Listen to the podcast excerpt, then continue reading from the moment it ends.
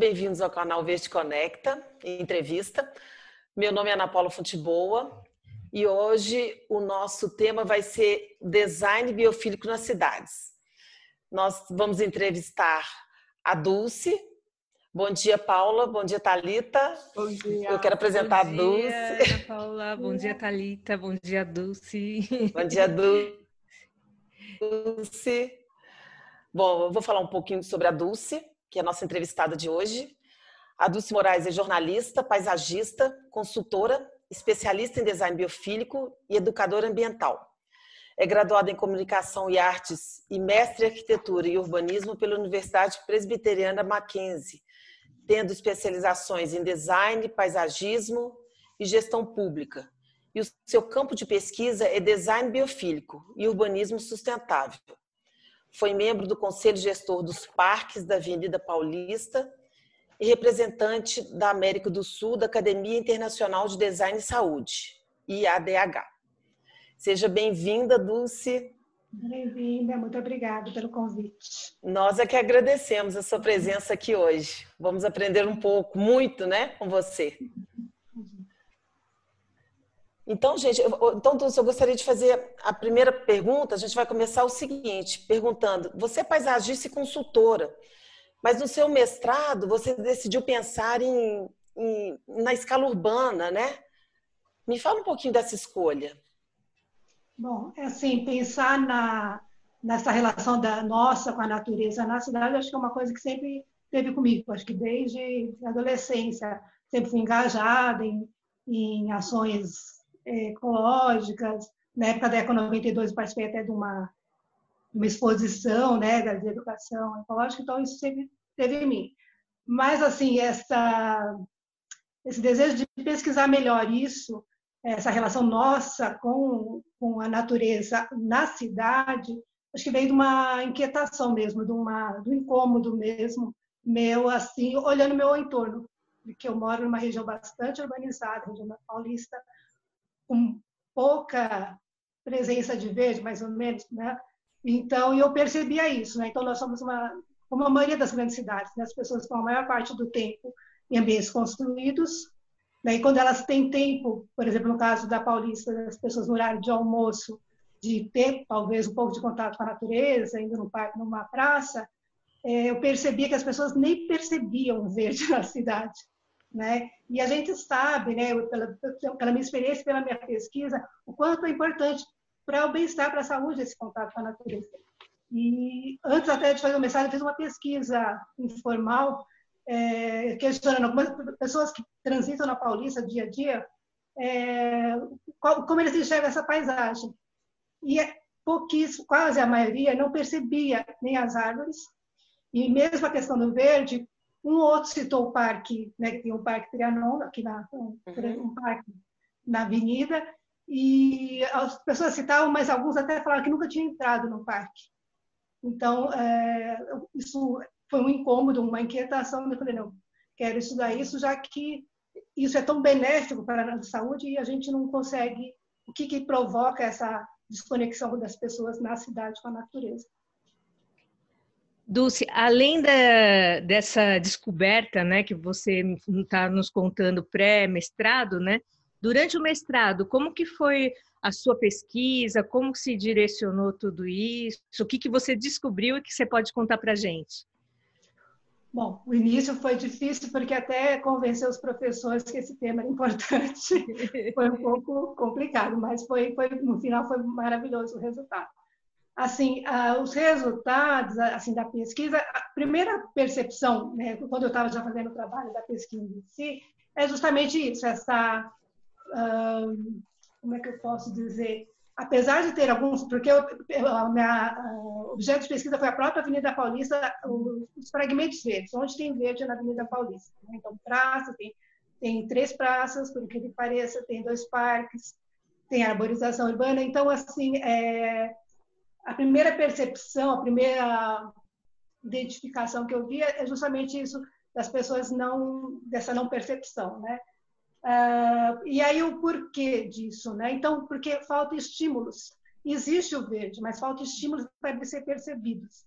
Isso também tem muito a ver com o, o projeto de, daquela paisagem, né? ou a falta do, do projeto integrado né? daquela paisagem, e a própria arborização, né? Engraçado, né, que a Avenida Paulista até a década de 40, ela é, foi considerada a mais arborizada da cidade, né? Então, ela se transformou, né? No século XX ela se transformou totalmente.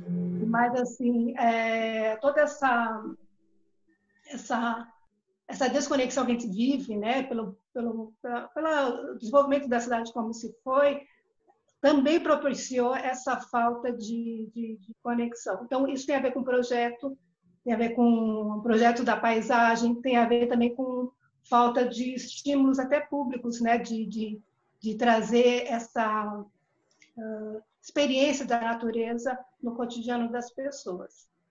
E, assim, apesar de eu ter identificado isso, as causas e tudo mais, eu concluo o trabalho com, com soluções porque existem cidades que têm, essas soluções, mesmo num ambiente, num, num, território, como foi o que eu pesquisei, bastante urbanizado, com bastante densidade, né, verticalização, isso é possível é, transformar isso, esse, esse território, esse espaço, de uma forma biofílica.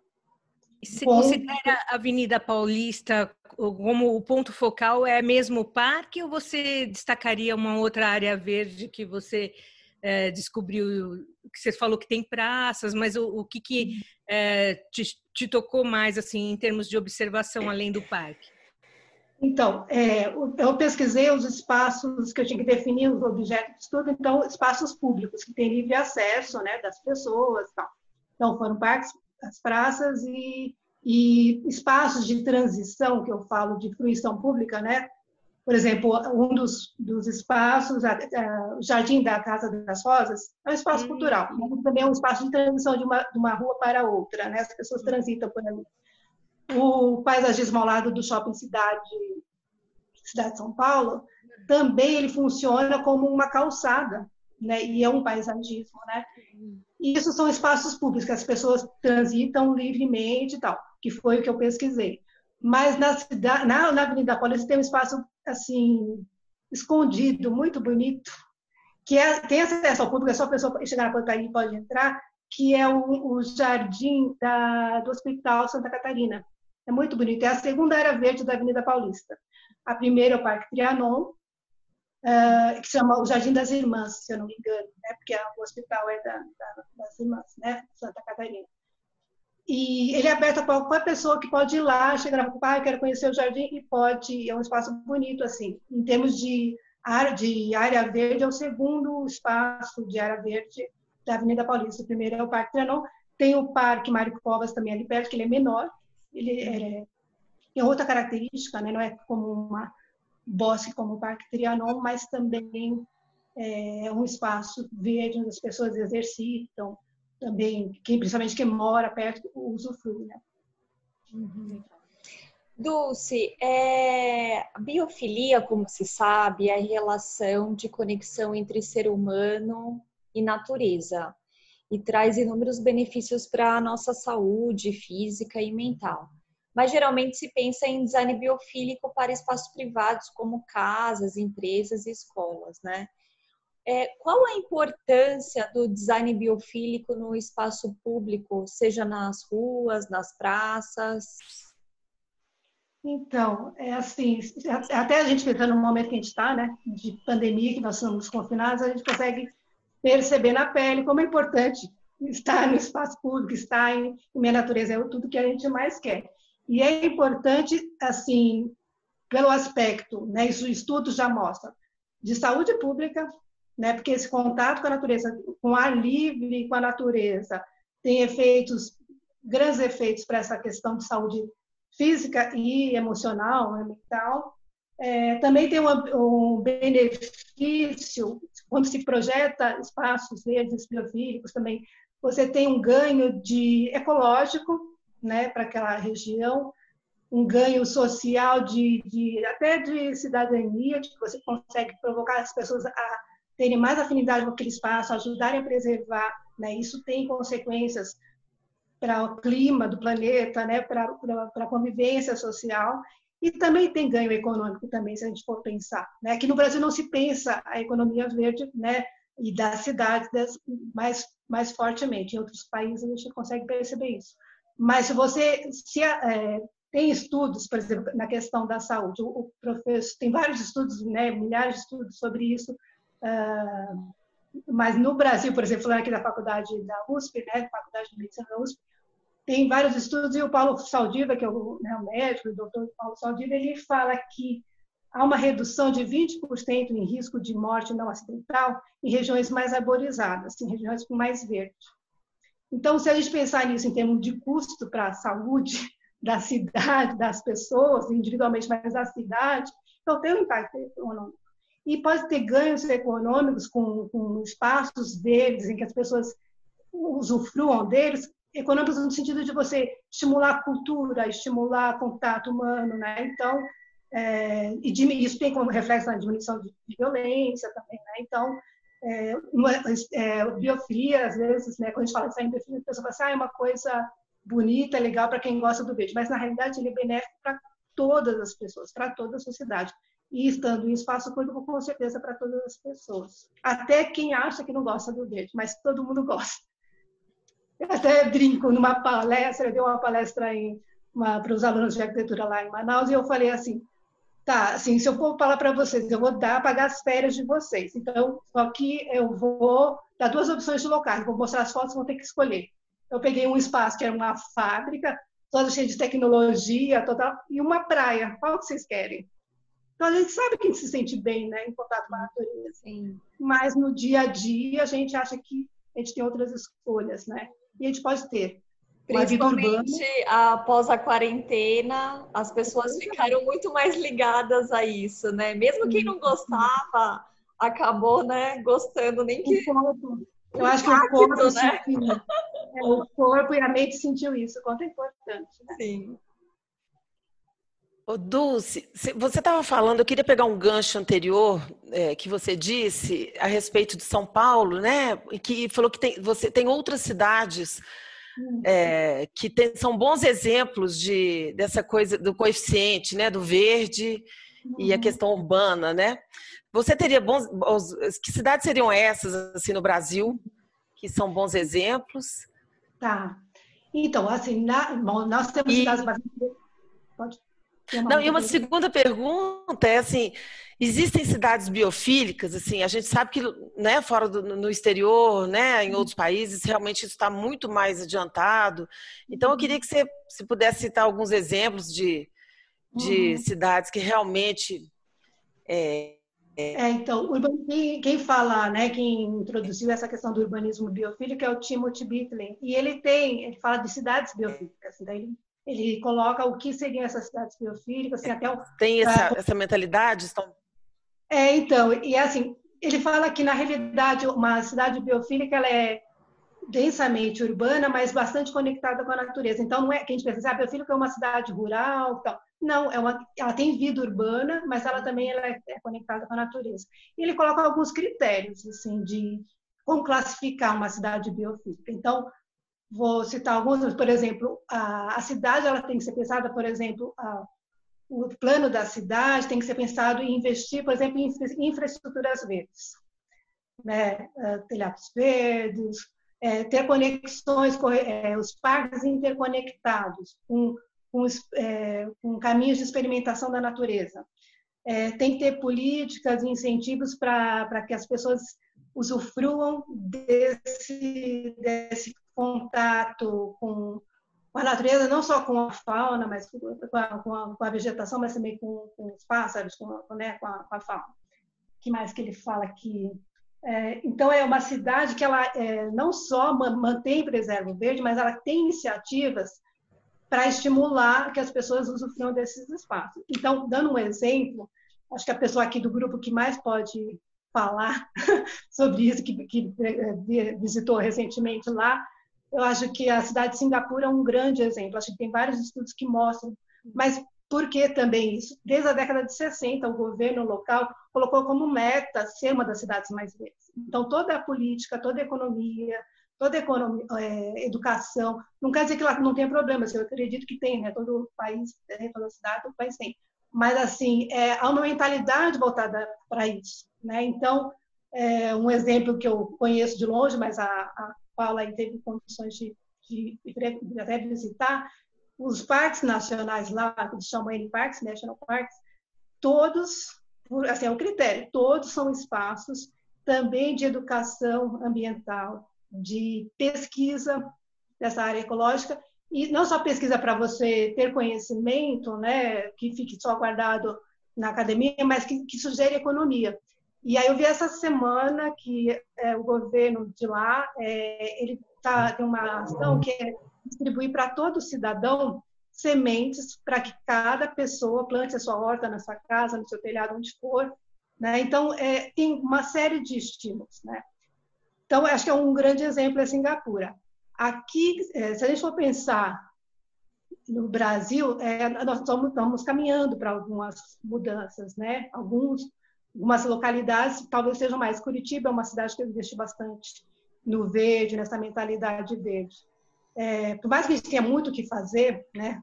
Nessa questão, eu acho que assim, é importante dar olhar assim as iniciativas que dão certo às vezes em pequenos locais, em pequenos bairros, que isso estimula a mudança, né, de cultura. Então, deixa eu pensar assim. Ah, interessante, eu falei do Timothy Bitley, né? Ele tem uma tem um site que eu vou deixar depois aí o link para vocês, chama Biophilic Cities, e lá tem a, é, ele cita a rede de cidades biofílicas, então tem alguns exemplos de algumas cidades que, que atendem, ou tem projetos, ou atendem a esses critérios aí que ele falou. Tem um projeto que eu não vou lembrar, não sei se é Austin, mas uma cidade que eu achei bem interessante, que para aquela região é muito importante os morcegos, um tipo de morcego, tal, uma questão ecológica, tal, não sei o quê. Só que as pessoas geralmente tendem a ter medo de morcego. Uhum. Então foi é, feito uma nos parques, na, na, em alguns espaços públicos, um, várias campanhas, festas do morcego, campanha de educação, para que as pessoas pudessem é, conhecer melhor, gostar, ajudar a preservar. Né? Então, isso é uma iniciativa da, da, do governo, mas também que envolveu a sociedade. Então, biofilia, né, assim, é, essa relação que a gente tem que resgatar. Então, passa por uma educação, por experimentação. Né? Acho que nós, como paisagistas, a gente cria um cenário, né, um espaço que permite isso. Né? Mas a gente precisa de alguns outros estímulos, que eu chamo de estratégias biofílicas que, que sem elas não fica sustentável por muito tempo, né? É, como a gente fala, não tem cara de paisagem, né, que a pessoa fala, é até é. denigrando tá? a nossa profissão, mas, por exemplo, se você deixa uma planta lá e só deixa ela lá, né, falando um espaço uhum. assim, fica com cara de paisagem. As pessoas não... Então, precisa ter estímulos para que você goste, que você sinta.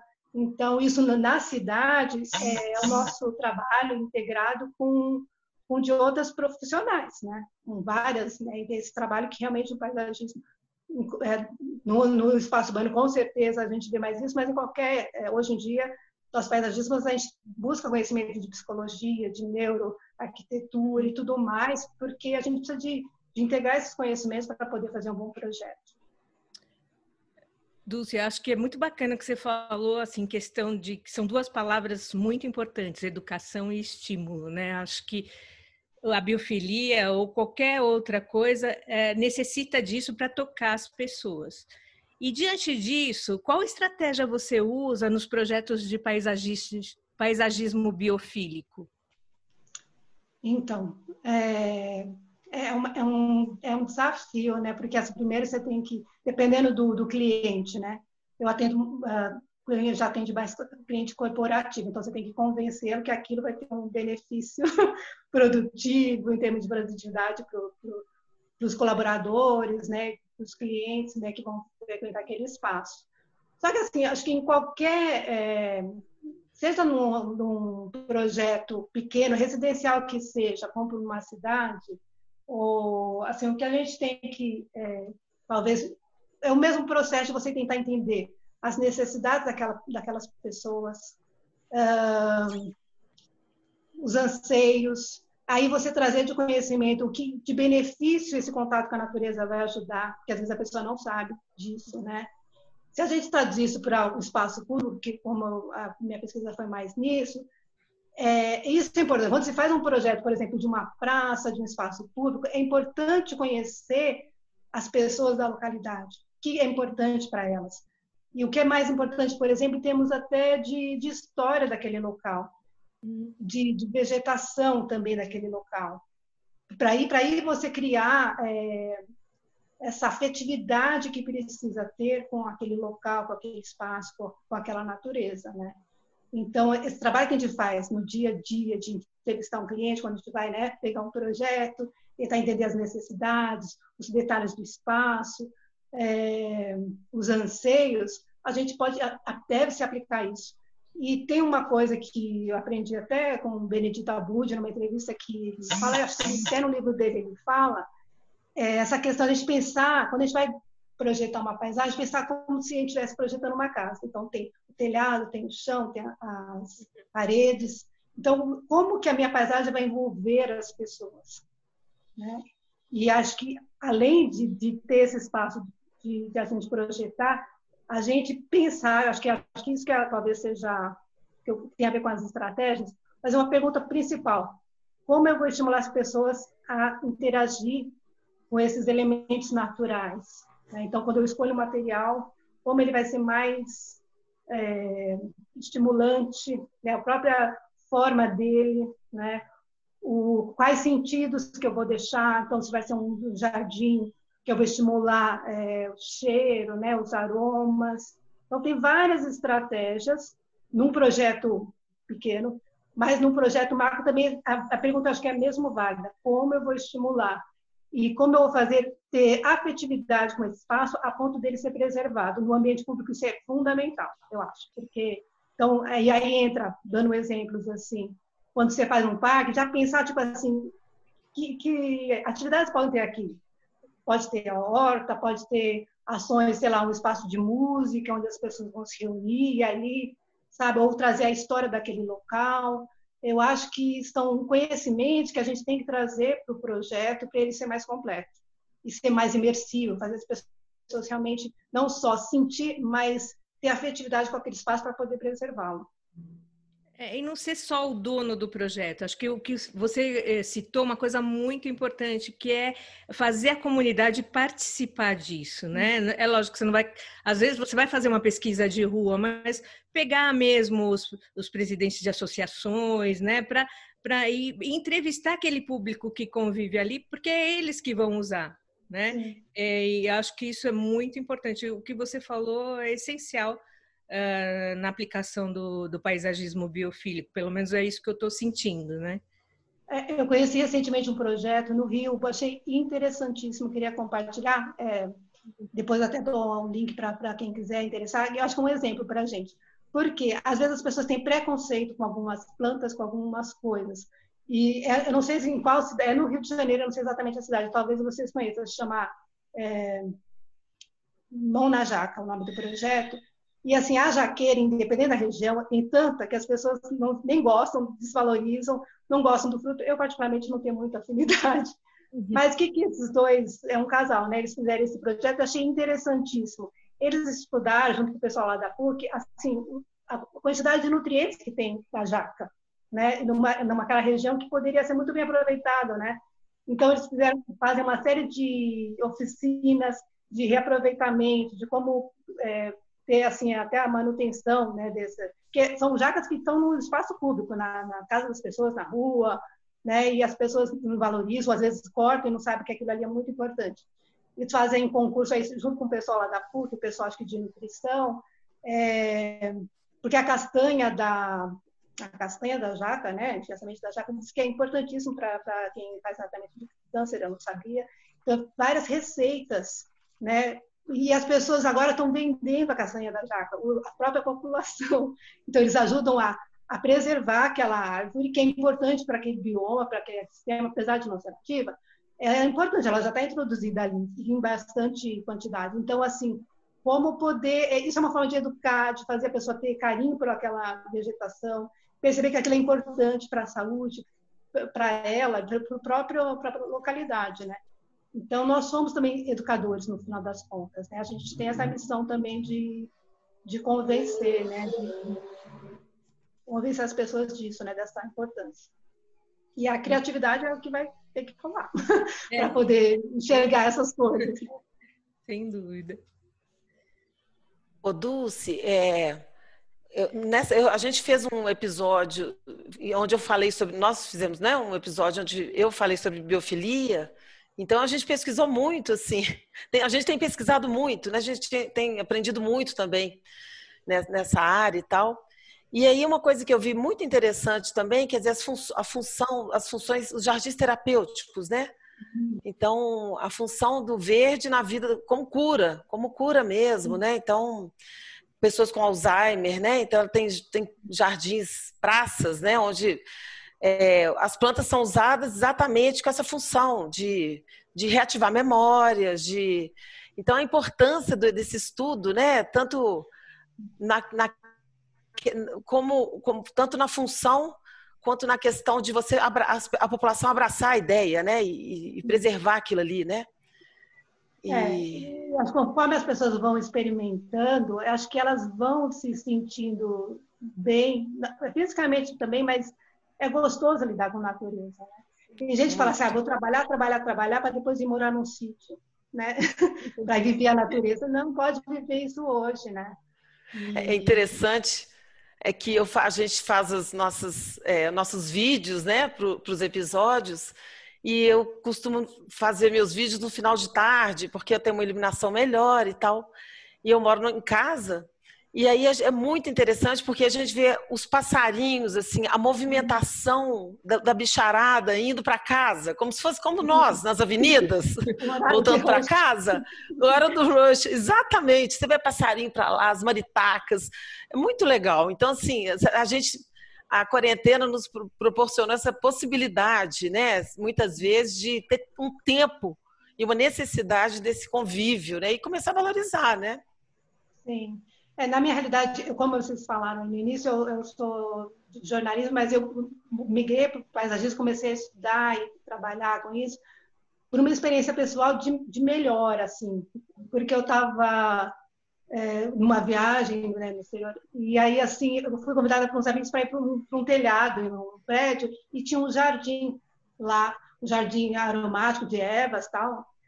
E achei lindo. Aí um rapaz que me atendia lá, ele explicava, experimenta isso aqui. Aí tinha gosto de, a planta tinha gosto de, de chocolate, né? E ele foi me fazendo experimentar tudo aquilo. Eu falei, nossa, que coisa maravilhosa e tal. E meu amigo que me levou lá, ele falou assim, então, esse pessoal, esse, esse projeto é da Royal Garden, né, o Jardim da Rainha, enfim, mas quem trabalha nisso são pessoas que têm problemas mentais. Esse rapaz que te atendeu, ele tem problema mental de uma instituição. Então, é uma roda terapêutica que eles fazem, né, de desenvolver jardinagem e tal, não sei o quê. Mas eu falei, gente, mas ele me curou, porque eu fiquei tão feliz de, de ter essa experiência. E eu voltei para o Brasil, assim, falei, não, eu tenho que estudar isso. Aí eu estudei telhados verdes, né, porque foi, era, um, era no topo do edifício que fazia. É, comecei a estudar paisagismo, aí sim fui mais sério, né, já fui meio que tentando conciliar a comunicação com o paisagismo. Mas é, é isso, então acho que precisa da, da, dessa possibilidade de, de, de, experiência. A gente tem que estar atento aí, só olhar para as pessoas. Acho que o momento atual está fazendo a gente chegar na marra é. o quanto é importante essa conexão com a natureza. E educar as crianças, né? Desculpa, Sim. Paulo. Não, até você comentou do, a resistência né, dos professores no mestrado em aceitar esse tema, né? Mas é uma coisa que é mundialmente está difundido. Acho que o Brasil ele está engatinhando e acho que a gente precisa é, de pessoas que estudem, né, como você está fazendo, para que isso, esse projeto, ele fique mais incorporado, né? E que os paisagistas mesmo, né? Até o intuito também da entrevista é isso, de, de de esclarecer para os paisagistas essa necessidade, porque às vezes a gente só quer fazer um jardim bonito, mas a gente precisa ter essa funcionalidade também. Acho que em todo projeto, eu acho que cada vez mais vai exigir que se tenha essa funcionalidade, né?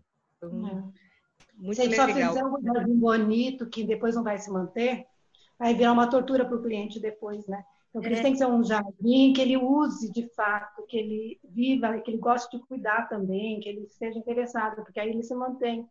Então, é, é benéfico para ele, ele usufrui daqui, daquele espaço e ele ajuda a manter, né? Então, acho que isso é importantíssimo. E tem muitos assim movimentos na sociedade, acho que várias cidades, coletivos, para cuidar da praça, para fazer ações.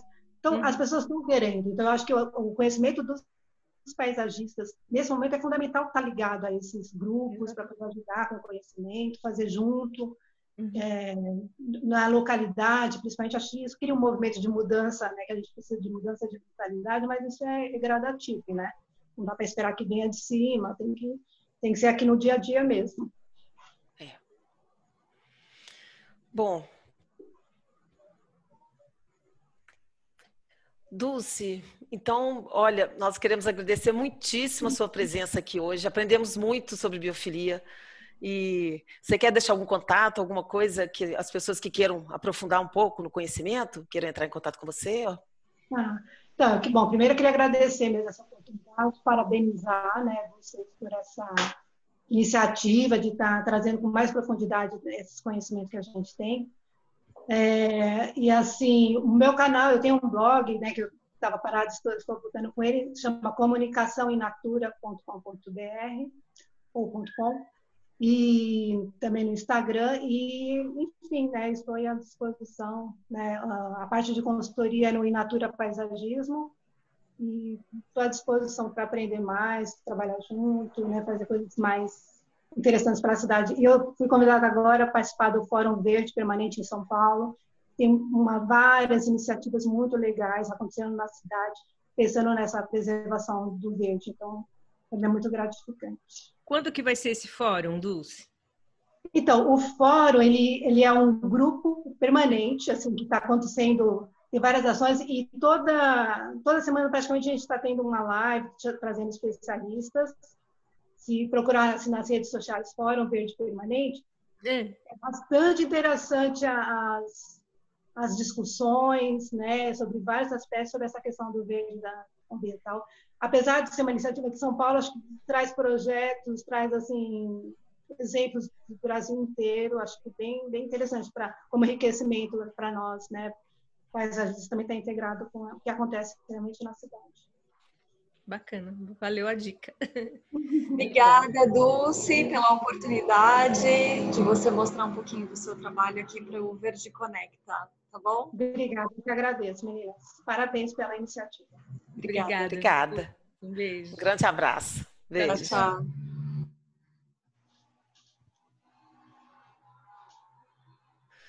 Dulce, muito. Ela saiu. Ah, ela saiu?